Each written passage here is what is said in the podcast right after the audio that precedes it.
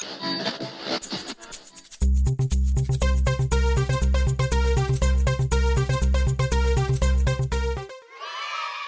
à toutes et à tous et bienvenue dans ce huitième et dernier épisode de notre série de podcasts consacrés aux cours de musique à l'école. Aujourd'hui, nous allons conclure notre périple et vous donner les résultats de cette fameuse votation de 2012 évoquée lors de notre premier épisode.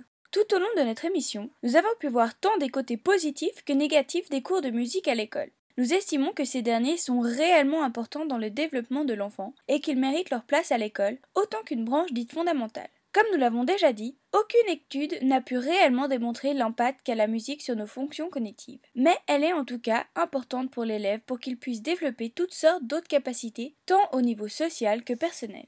Nous parlions au tout début de notre émission de la votation ayant eu lieu en 2012 sur les cours de musique à l'école et qui visait entre autres à les rendre obligatoires. Les résultats sont largement positifs. 72,7% des Suisses acceptent. Pourtant, est-ce que les votations vont réellement changer quelque chose dans l'enseignement de la musique? Les textes vont être changés, mais ce seront plus des principes généraux sur l'enseignement de la musique que de réelles mesures. Nous avons demandé à plusieurs intervenants, comme par exemple M. Delu, M. Schwind, si les cours se voyaient changer par les votations.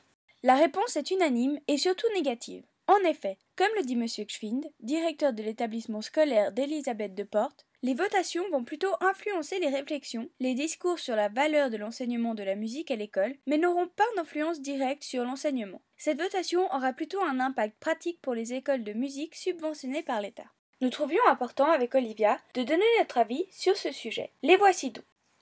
Alors pour moi qui n'ai pas pris la musique au gymnase, j'ai préféré choisir art visuel. Donc par rapport aux connaissances que j'ai acquises durant euh, le collège, donc avant d'entrer au gymnase, je pense pas que ça ait été quelque chose qui m'ait apporté beaucoup à part savoir quelques chansons qui, qui resteront, je pense, toujours gravies dans mon esprit, si je peux dire. Euh, je pense pas que ça m'a apporté énormément, je sais pas euh, lire le solfège, jouer d'un instrument avec un groupe. Pour moi, la musique, ça m'a pas apporté énormément, mis à part le fait qu'on s'amusait bien pendant les cours, qu'on a des bons souvenirs. Mais voilà, enfin, c'est pas ça qui va me pousser à prendre la musique à l'école, enfin au gymnase. Mais ensuite, par rapport au travail qu'on a dû effectuer justement pendant cette année, ça m'a quand même permis de me rendre compte que finalement la musique c'était peut-être pas quelque chose de si anodin. Je pense que la musique a quand même bien sa place à l'école. Supprimer les, cours de musique à l'école finalement n'aiderait à rien en fait.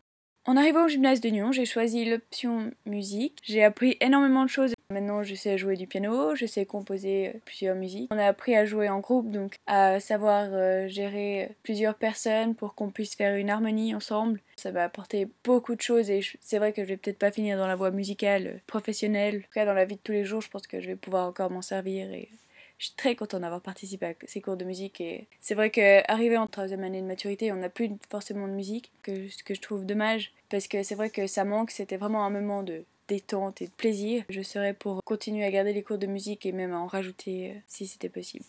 Pour conclure, nous souhaitions vous passer un petit extrait d'un morceau enregistré par Léa Loïc Moser, qui est un ancien élève de Monsieur Herrero, et moi-même.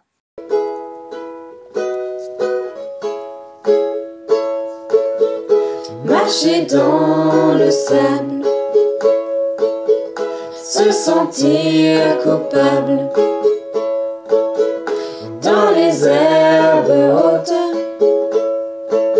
c'est surtout tes ma faute.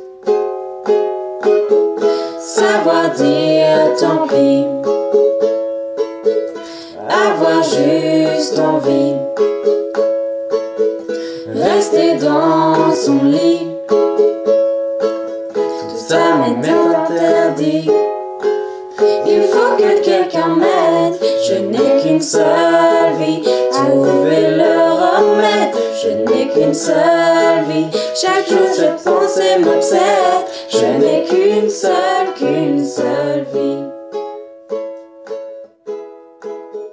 Voilà, notre émission est désormais finie. Nous espérons qu'elle vous a plu et que vous avez eu quelques réponses à vos questions sur les cours de musique à l'école et leur légitimation au sein d'un établissement scolaire. Nous tenions à remercier toute personne ayant participé de près ou de loin à cette émission et vous remercions de nous avoir suivis tout au long de cette aventure. C'était Olivia Mosiman et Léa Lang.